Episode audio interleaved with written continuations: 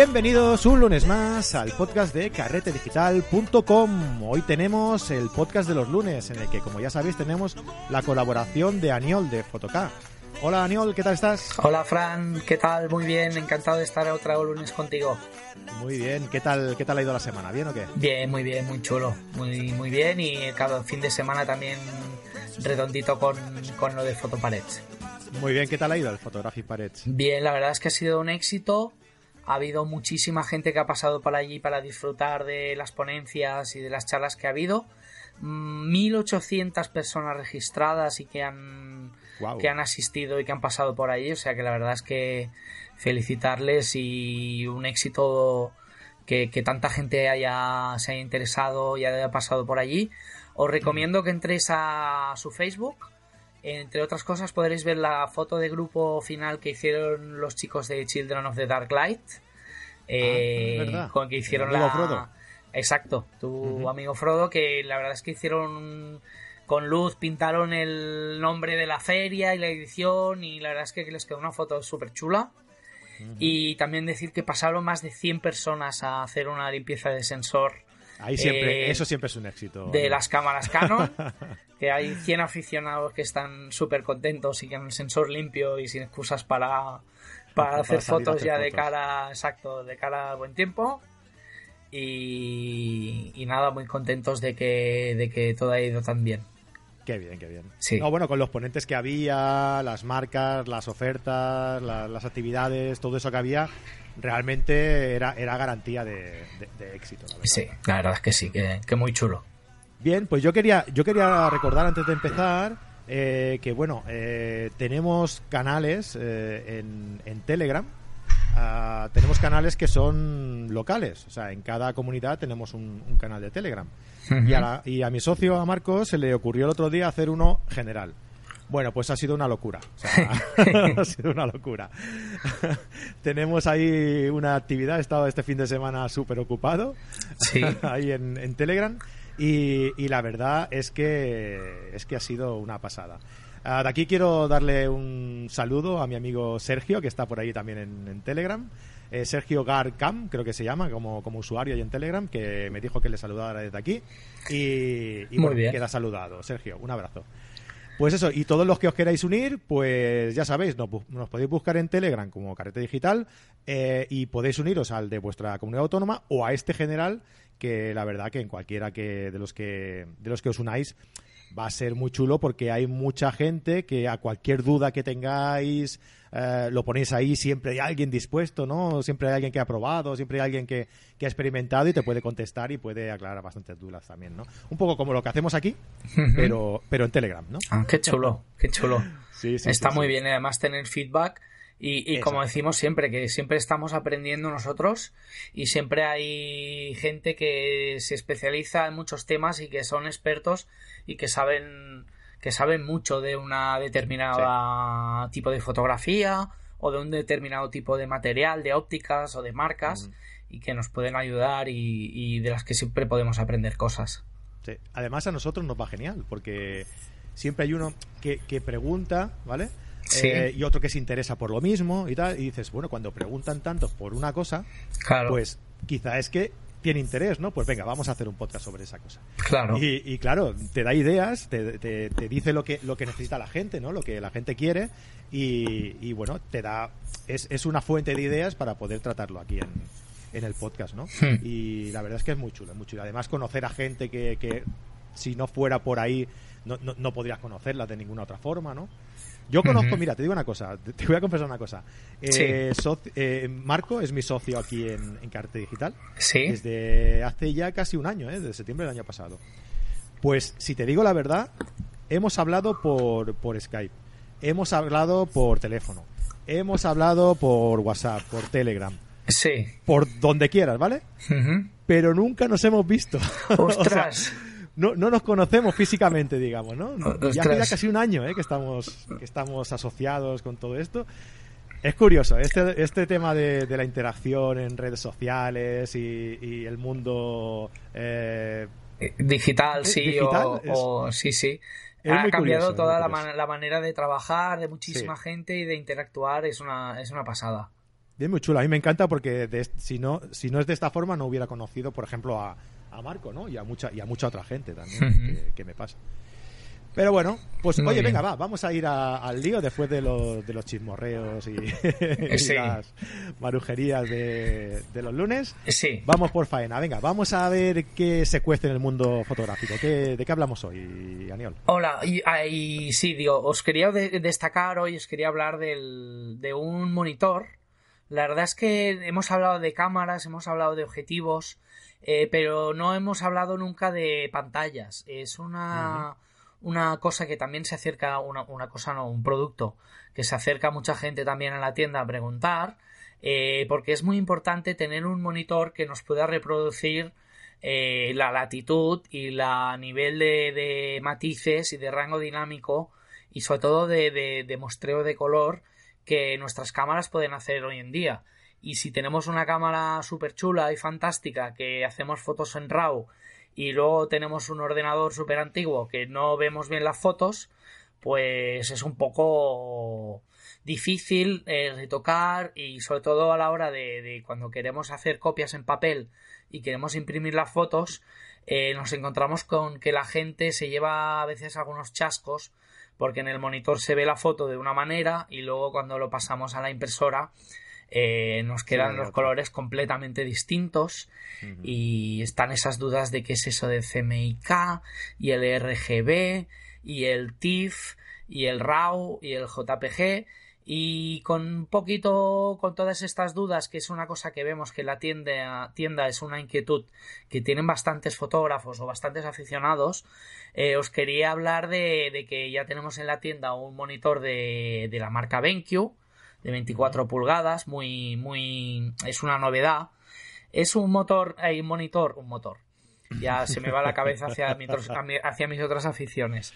Eh, es un monitor que nos permite ver el espacio de color en Adobe RGB y en sRGB. Ah, muy bien. Entonces, ¿qué, ¿qué, es esto del Adobe RGB y el sRGB? Digamos que cuando hacemos las fotografías con la cámara en, en, en sRGB, nos limitamos al espacio de color con el que las fotos salen en, JPG, que es un espacio de color limitado a 8 bits. Son 256 tonos por, por canal de color, el RGB, el red, el green y el blue. Entonces, digamos que la, la paleta de colores con las que se reproduce la imagen está un poco limitada.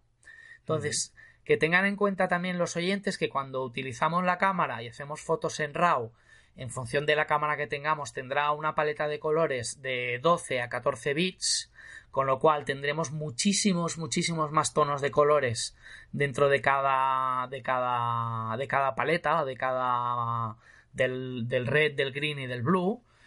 Eh, entonces, cuando vamos a imprenta, la mayoría de veces nos piden este formato, nos piden que, que sean en JPG, o nosotros exportamos o tenemos la imagen en JPG y los colores en JPG perdemos muchos matices respecto al RAW.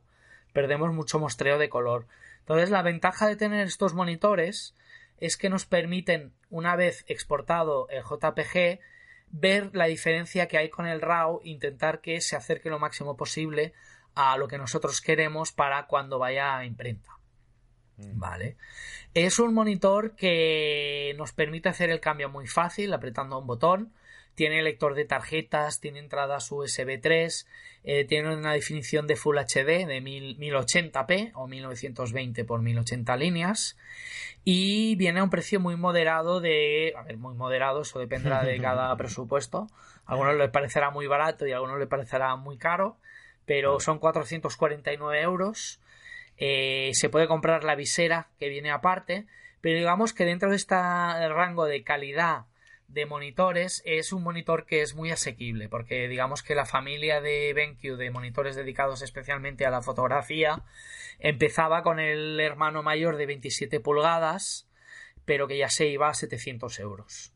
Entonces yo creo que hay una diferencia importante y la verdad es que por 449 por 400 y poco tener un monitor con un rango de color tan tan brutal y con una nitidez y con una calidad tan buena pues es buenas, son buenas noticias para, los aficionados de la fotografía. Y tanto que sí. Sí, porque muchas veces pasa que estamos eh, muy orgullosos de la fotografía que nos ha salido en, el monitor. Exacto. Y, bueno, pues o por la calibración también muchas veces, ¿no? O por la misma calidad del, del monitor que no da para más pues alguien nos dice, oye, pues estos rojos no me gustan. Y ¿cómo que estos rojos no te gustan? ¿Por qué? ¿Qué ha pasado aquí? Y resulta que no es fiel a, lo que tú buscabas, ¿no? Al, tono que tú, que tú buscabas, ¿no? Y claro, eso puede despistar un poco. Sí. Y bueno, pues mira, para quien esté buscando una alternativa o necesite un, un monitor eh, nuevo, pues bueno, este eh, por ese precio la verdad es que está muy, muy bien, muy bien. Muy bien. Además, es una medida bastante buena, ¿no? 24 pulgadas para, para retocar y editar y tal, está, está muy bien. La verdad es que está muy bien. Y si nos podemos permitir mantener el antiguo monitor y tener este para el retoque, o para ver películas, para ver vídeos, tal, como segundo monitor, eh, la verdad es que es, será un lujo para todos los que lo puedan hacer. Disfrutar de, de, este tipo de pantallas de de, de, gran nitidez y, gran calidad. Es una pantalla LCD, eh, la verdad es que también evita mucho los reflejos, si la, si la miramos desde los laterales la seguimos viendo muy bien, tiene la, la distribución de lo que lo llaman el IPS, que es la distribución irregular de, de los, de los píxeles para precisamente mejorar esto, para que cuando giramos la cabeza o estamos mirando en un ángulo un poco raro no veamos distorsión de colores y no veamos una parte de la pantalla en negro y la otra demasiado clara. La verdad es que, que es muy chulo y si podemos incorporar un aparato de estos siempre nos ayudará a que nuestro retoque sea todavía un poquito más fino y un poco más afinado y, de cara a exportar sobre todo ver cómo los resultados se parecen mucho más a lo que nosotros queríamos eh, que se pareciera la foto y no que se vea lo que el monitor nos enseña. Claro, al final de cuentas lo que queremos es eso, ¿no? Que la versión que nosotros compartimos o imprimimos sea lo más fiel posible a lo que nosotros pretendemos eh, a la hora de editar, ¿no? Exacto. por eso es muy importante tener este tipo de, de monitores eh, de calidad y, bien calibrados también, ¿no? Sí. Bueno, pues a razón de, de todo esto que estábamos hablando, del retoque y demás, pues vamos a empezar, si te parece, con las dudas de nuestros oyentes. Y eh, en este caso, eh, Juan José Moya, de Madrid, nos envía una duda, ¿vale? Sí. Eh, que quizá no esté tan enfocada a lo que nosotros tocamos en este eh, en este programa, ¿no? Que es pues el tema de, de, hardware, ¿no? Eh, a fin de cuentas, ¿no? De, sí. De lo que es el, el, cacharreo. Exacto. no, pero tiene, tiene relación y es una pregunta que también nos hacen bastante en la tienda y que está muy bien. La verdad es que... pues bueno, hablando, además nos venía el pelo hoy también, porque a, a la hora de, hablar, ¿no? de, de las del retoque, de ver bien el retoque que, cuando editamos nuestras fotos y demás, Exacto. pues nos venía, nos venía al pelo, ¿no? Perfecto. Eh, nos pregunta Juan José eh, qué diferencia hay entre Lightroom y Camera Raw y cuál es más conveniente usar. Muchas gracias. A ver, yo por la por lo que yo conozco y por lo que yo sé, eh, yo le diría que Lightroom y Camera Raw son el mismo motor. Exacto. Así que la diferencia es más funcional diría yo, que no de edición, ¿no? Eh, me explico.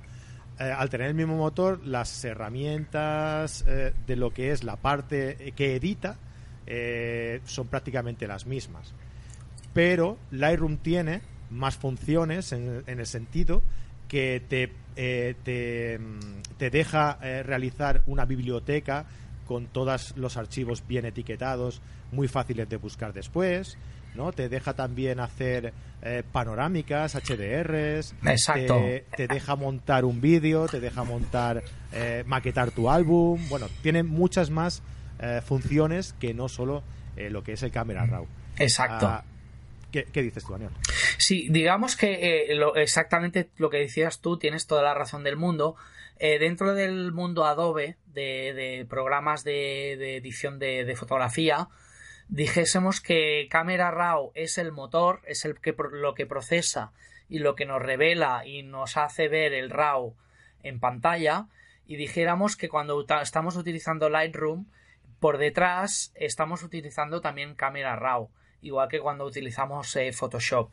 Eh, cuando utilizamos Lightroom, eh, nos, nos, nos, nos, pide que importemos las fotos a Lightroom y como bien dices tú, nos crea como unos álbumes o unos, unos grupos de lotes con los que trabajar sobre el archivo. Esto nos, nos permite una serie de ventajas como tú bien decías, el tema del HDR, de los panorámicas, de tal.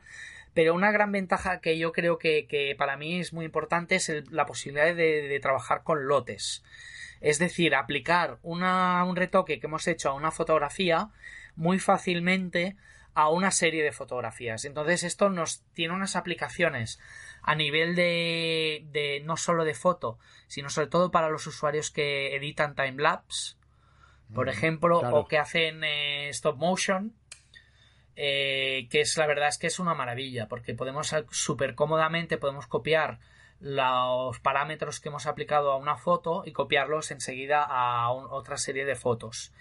Esta sería un poco por encima una gran una de las diferencias más básicas. Entonces depende en función de lo que tipo de fotografía que haga, yo le recomendaría que utilizara si es para abrir y retocar una foto y exportarla, pues tranquilamente que utilice cámara RAW, pero si quiere utilizar alguna de las prestaciones que le ofrece Lightroom para copiar parámetros a varias a un lote de imágenes o por ejemplo a mí me parece muy útil cómo funciona el tema de la aplicación de los filtros en Lightroom que me parece muy intuitivo eh, pues básicamente la diferencia es esta. Luego también mm. tenemos el bridge y tenemos el Photoshop que también hacen estas funciones.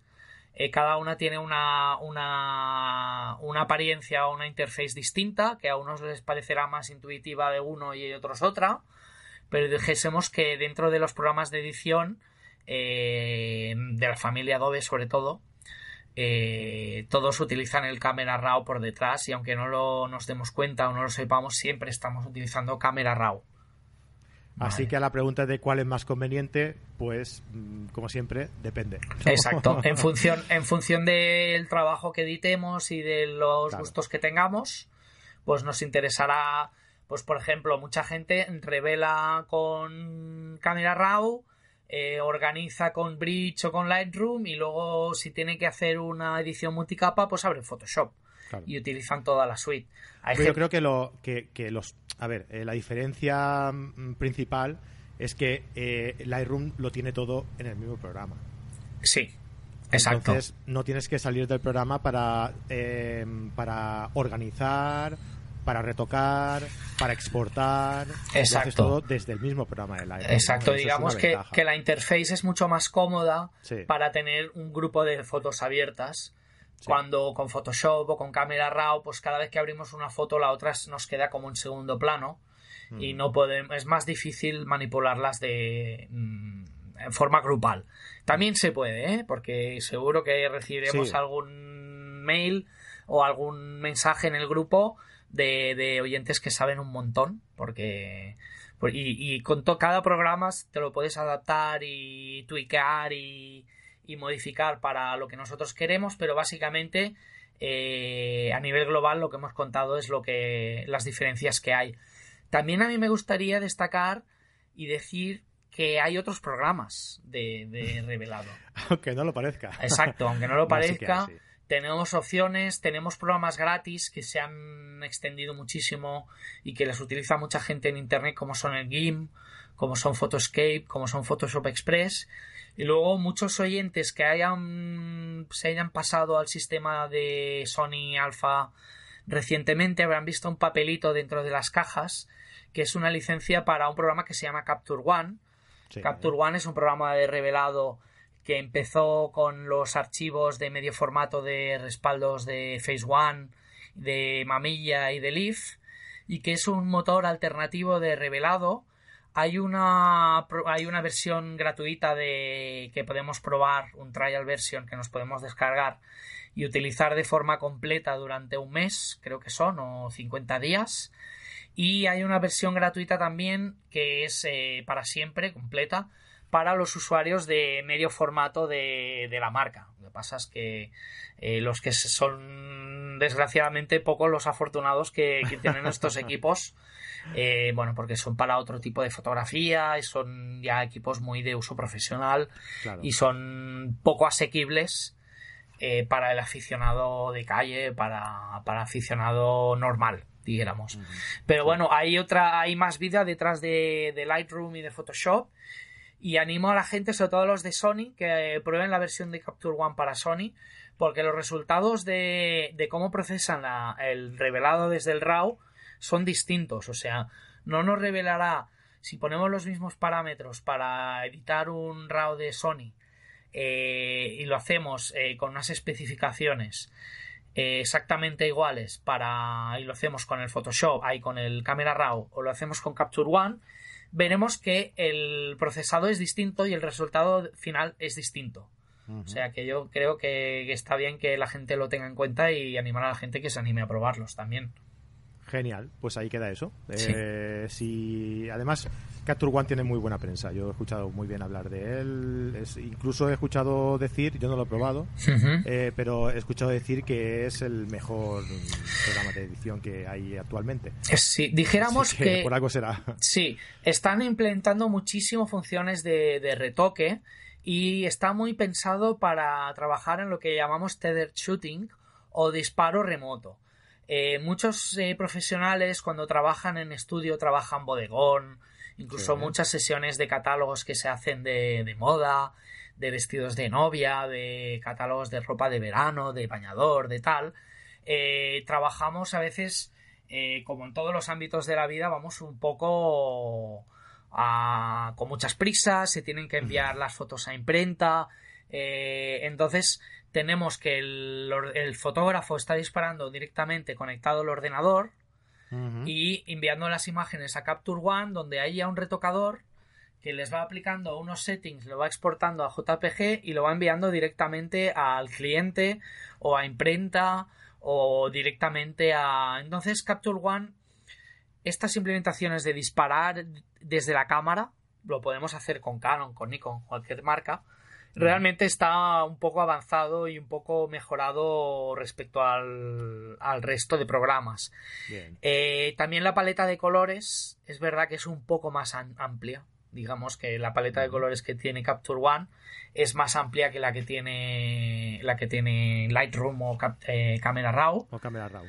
y, y, yo animo a la gente que lo pruebe. La verdad es que cada vez tiene más novedades, ya van para la versión 11 hay una serie de presets que son como automatismos que podemos aplicar a las fotos que ya nos aplica pues un cierto grado de eh, pues depende del tipo de retoque de grano de textura que no se simula eh, la textura de un film de, una película de medio formato algunas mm, opciones ya que vienen con viñeteos con unos colores más pálidos más sí pero ajustes automáticos exacto que son la verdad es que son muy muy chulos y es una herramienta chula y para los que estéis ahí editando con, con Lightroom o con Photoshop, animaros a probar la versión gratuita que, es muy chula. Bien, bien. Pues no veas, ¿no? Para lo cortita que era la pregunta. Sí, nos hemos liado, o sea, que me enrollo como, como las persianas lo que ha dado de sí. Pues bien, mira, vamos con, con una pregunta más, ¿vale? Sí. De José Puello, José M. Puello, no sé la M, no sé qué es. Sí. Así que lo dejamos en José, José María, José Miguel. José, sí. Vete a saber. Sí. Me parece estupendo que deis la posibilidad de aclarar nuestras dudas acerca del material. Soy novato eh, en esto de las fotos y hace poco que tengo una Nikon 5600. He adquirido un objetivo Sigma 1750 f2.8 y quiero continuar eh, con una focal más larga había pensado en los siguientes objetivos y me gustaría conocer la opinión de alguien con experiencia. Eh, Tanrom 70300 F456, Tanrom 70200 F28, Tanrom 70210 F4. Todos son Tanrom eh, porque creo que es una marca con buena relación calidad-precio. Sí. Pues sí. Ahí va bien. Sí. El 70-300 es menos luminoso, pero mucho más económico. Cualquiera de los eh, otros dos debería esperar un tiempo para ahorrar, claro se le va un poco de presupuesto, ¿no? Claro. Eh, además, con el factor de multiplicación, eh, me da una focal bastante larga en tele. Mi duda es, si la calidad de imagen es buena en toda la focal de 70 a 300, mm, refiriéndose en concreto a este a 70 a 300. Sí. ¿Vale la pena o sería mejor esperar a comprar algo mejor? Eh, o quizá me podáis sugerir eh, alguna otra alternativa, algún otro modelo. Un saludo y muchas gracias. Pues nada, José, eh, José Puello, muchas gracias a ti por la pregunta. Sí, por participar. sí. ¿Qué crees? Yo he probado, lo he hecho aquí alguna vez, el Tamron 70-200 F28. Yo creo que es un objetivo mm, tremendamente mm, bueno. Por el precio que tiene, es una está muy, muy, muy, muy bien. Y Creo que anda por los 7, 800, por ahí, ¿puede ser? Eh, me pilla fuera de juego, pero, pero lo busco, lo busco, lo busco. Bueno, eh, voy comentando mientras tanto que yo, yo lo tuve, yo lo probé, este Tamron, ah, para Nikon además, con una de 90, así que para el caso es, es, más o menos la misma, la misma, el mismo ejemplo, ¿no? Para, Me sirve para el ejemplo. Sí. Y, y yo estaba súper contento. Tan solo le veía dos problemas. Uno, que no tenía estabilizador. Y entonces había que ir con mucho cuidado de disparar a una velocidad superior a la focal que utilizabas, porque si no, trepidaba la foto sí o sí. Y la otra era que quizá el motor de enfoque era un pelín lento. Entonces, en según qué tipo de fotografías, pues era un poco. Ahora, esta segunda, esta segunda opción que te digo, Mm, no sé hasta qué punto es algo perjudicial porque yo este objetivo se lo vendía a un chico que hacía para mm, que lo iba a utilizar para hacer fotografía en partidos de fútbol de, un equipo al que él le hacía de fotógrafo. O sea que, y no he tenido ninguna queja, o sea, yo se lo dije, ¿eh? le dije, ojo que los Tanron dicen que tal, y yo he notado que bueno, que enfoca bien, la verdad que es muy preciso, pero a la hora de buscar eh, de, la rapidez, ¿no? A lo mejor sí que pegaban un poquito. Sí. Pero la verdad es que alguna vez he hablado después con este chico y me dijo que estaba muy contento, que, enfoca bastante bien eh, y que no ha tenido ningún problema en este, en este sentido. Sí. ¿Tú qué crees? La verdad es que hay, varias versiones. Está la primera versión del, del Tamron del 70-200-28, que es me imagino el que debías tener tú. Hay una segunda versión nueva que es la VC G2 USD, sí que tiene lo que Tamron le llama VC, que es Vibration Control, que sería lo que lo que Canon le llama IS, Image Stabilization, o Nikon le llama VR, que es Vibration Reduction, es el estabilizador. Entonces hay varias versiones.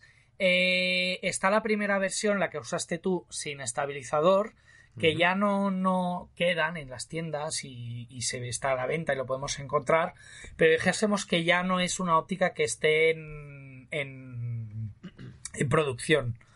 Eh, ya las, las, dos versiones que tenemos en producción actualmente, del 70-200-28 de Tamron, eh, vienen con estabilizador. La primera vale 1199, he estado ahí investigando. Y la segunda, que es la nueva, ha mejorado muchísimo, lo han optimizado sobre todo a nivel de nitidez y a nivel de velocidad eh, del motor, eh, que es la V2 o la, versión G2, que vale 1469. ¿Vale? 300 eurillos de diferencia. Y respecto al que decías tú, un poquito más. Son ópticas que son muy, muy chulas y que al mantener el diafragma continuo son muy cómodas, sobre todo para hacer seguimiento de deportes y para también me gusta mucho para hacer foto de retrato. Eh, mm. Podemos cerrar y abrir el plano sin tener que preocuparnos de, de, que del se nos, diafragma, del diafragma y, la verdad es que son muy chulas por eso también. Eh, entre las tres ópticas que nos dice él, el 70-300 tiene buena nitidez en toda la focal. Eh, lo que pasa es que tiene el diafragma variable. Entonces yo le diría, en función de lo que quiera hacer, lo que yo no, no le recomendaría es que si se va de vacaciones y tiene oportunidad de, yo que sé, de ir a un safari o de hacer fotos, que se deje perder las fotos por tener que ahorrar por tener una óptica mejor. Entonces el 70-300 en todo su recorrido está bien. Si se puede permitir el 70-200-28, mejor que mejor. Y el que comentaba que es el 70-210, es eh, la opción más nueva que hay ahora mismo. Es una óptica súper chula. También mantiene el diafragma continuo, aunque sea F4, pero es un F4 eh, que tiene un buque bonito. La verdad es que. tiene un poquito más de rango. Estos 210, estos de milímetros de más, siempre nos van un poquito bien y un poquito mejor. siempre los echas de menos cuando siempre no los, echas de menos cuando no los tienes. Y es una óptica muy nueva, que está muy bien, que tiene el modo mixto de, de autoenfoque, que esto está muy chulo y también lo incorpora algunas ópticas de Sigma. Quiere decir que tenemos un modo automático, pero que si mientras nosotros la cámara está enfocando automáticamente, tocamos el foco manualmente, disparamos, nos respeta esta modificación, no vuelve a enfocar como si tuviéramos la, la óptica en el modo automático, como pasaría con otras marcas o como con otros modelos. Con lo cual esto es muy chulo. Y si se lo puede permitir, también es una óptica que está muy bien de precio, que está, es mucho más económica. Tiene estabilizador y está ahora mismo en promoción tanto como para Canon como para Nikon por 769. En este caso, para este oyente lo que diría para Nikon. Y con el factor de conversión, pues le queda un 135 eh, 300 y pico. O sea que le queda un ¿eh? Teleobjetivo F4 con estabilizador y a un precio muy, muy bueno. O sea que para mí, como recomendación, eh, que pruebe el 970-210, que es muy chulo. Te quedarías con ese, ¿no? Sí, sí, sí. Yo, yo también, eh, también es verdad que depende para lo que lo quiera. También, sí, claro. Porque si lo quiere para un interior, yo tiraría al 2.8. Sí, si hacemos interior deportes en pabellones o danza, teatro, conciertos, es verdad que el 2.8 es un valor añadido que, nos va a ayudar muchísimo. Sí, 2.8 y además estabilizado. Que sí. Ya hace falta, ya va bien. Sí, sí, eh, además... Dime, perdón. No, no, no, eh, dime, dime. Yo recomiendo también con estas ópticas, mucha gente, el detalle de tener un monopié y de colocarle un pequeño monopié eh, para equilibrar bien los pesos en el accesorio que llevan las ópticas, que estos modelos lo llevan, para colocar la cámara colgando de la lente y el monopié enroscarlo en la base de la óptica. Y este punto de apoyo, solo este punto de apoyo, eh, nos puede variar brutalmente que las fotos salgan mejor o peor, sobre todo a nivel de que queden movidas o que queden trepidaciones o cosas que no queremos. Sí, mira, yo antes de, empezar el programa te lo comentaba. He estado este fin de semana en un torneo que mi hijo estaba jugando este todo el fin de semana. He jugado tres partidos y en dos de ellos me he bajado yo con ellos y he hecho las fotos con el 70-200. Sí.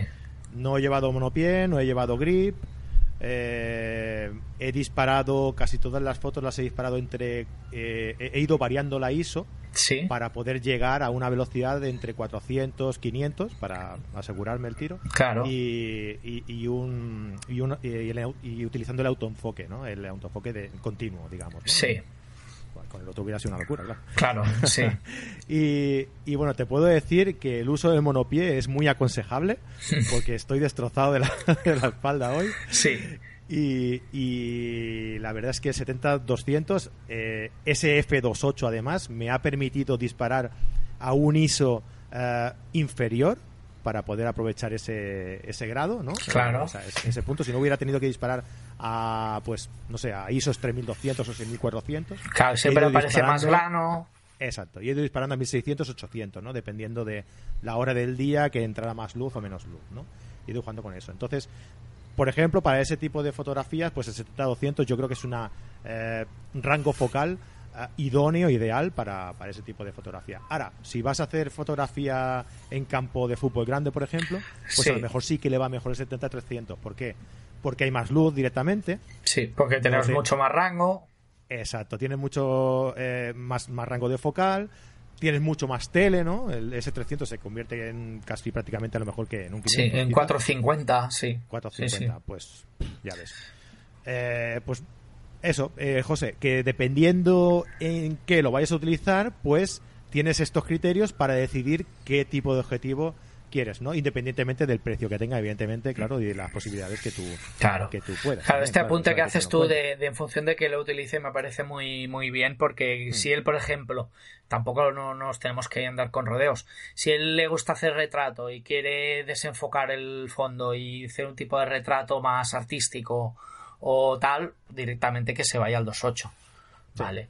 Eh, nosotros intentamos adivinar un poco pero siempre es cierto que en función de cada persona eh, no hay una óptica perfecta para todo el mundo. Yo creo que en función de nuestros nuestras habilidades, nuestra cámara y nuestros gustos, pues no es perfectamente válido una óptica u otra.